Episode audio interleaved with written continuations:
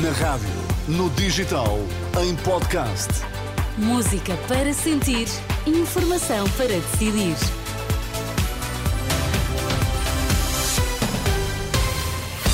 Passam 3 minutos do meio-dia, vamos às notícias. Vítor Mosquita, o que é que temos em destaque a esta hora? O PS vai votar contra o programa do governo da coligação PSD-CDS-PPM nos Açores. A ASAI apreende quase 42 mil euros em artigos de carnaval. Já sabe que as notícias são sempre à hora certa. Esta é a edição do meio-dia.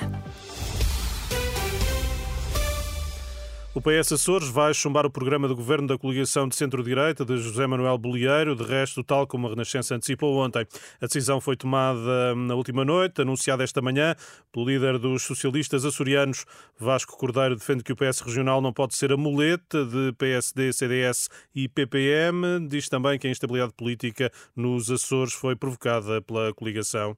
Viabilizar o programa do 14º Governo Regional em nome dessa suposta estabilidade, colocaria automaticamente o PS Açores na obrigação política de viabilizar igualmente os orçamentos anuais e os planos de investimento deste governo. Ou, pelo menos, condicionaria sobremaneira a liberdade de decisão do PS Açores nessas situações. Acresce, nesse cenário, a consequência política da subversão total e absoluta da vontade dos açorianos. O principal partido da oposição passaria a ser o Chega e o PS Açores passaria a ser a muleta política do 14º Governo Regional e da coligação PSD-CDS-PPM.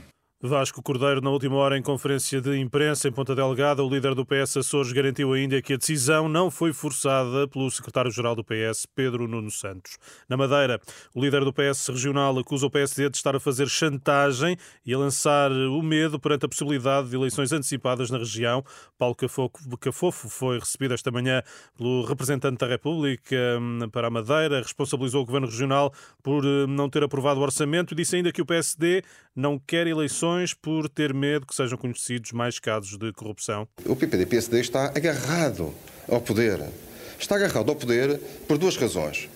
Uma é que quer manter os interesses e esta promiscuidade tem existido entre o governo, o partido e alguns interesses privados. Outra que tem medo que saibam ainda mais podres. E, portanto, aquilo que deseja, aquilo que desejam, efetivamente, é que as pessoas com esta desinformação com o gerar o pânico, que as pessoas possam aderir àquilo que desejam, que é uh, manter-se no poder sem ir a eleições.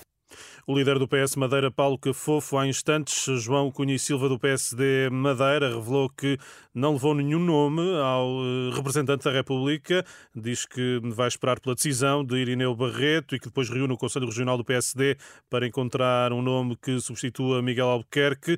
O PSD diz que não faz sentido eleições eh, antecipadas. Caso EDP, na defesa de Ricardo Salgado, invocou a dignidade humana para se opor esta manhã a questões do Tribunal. O advogado do ex-presidente do Grupo Espírito Santo permitiu apenas a identificação de Salgado durante cerca de 10 minutos. Alegou o diagnóstico de Alzheimer. Aos jornalistas Francisco Porença de Carvalho antecipam uma possível condenação no Estado português caso Ricardo Salgado seja obrigado a depor. Operação Entrudo Seguro. Nos últimos dias, a ASAI apreendeu 4.300 artigos de carnaval, entre máscaras e outros acessórios, do valor de quase 42 mil euros. É o resultado de uma operação de fiscalização a 115 operadores económicos. Foi instaurado um processo-crime por venda de artigos contrafeitos e fraude sobre mercadorias, ainda 16 hum, processos de contraordenação. Obrigada, Vitor Mesquita. Voltamos a ouvir-te à uma da tarde. Até, Até já. já.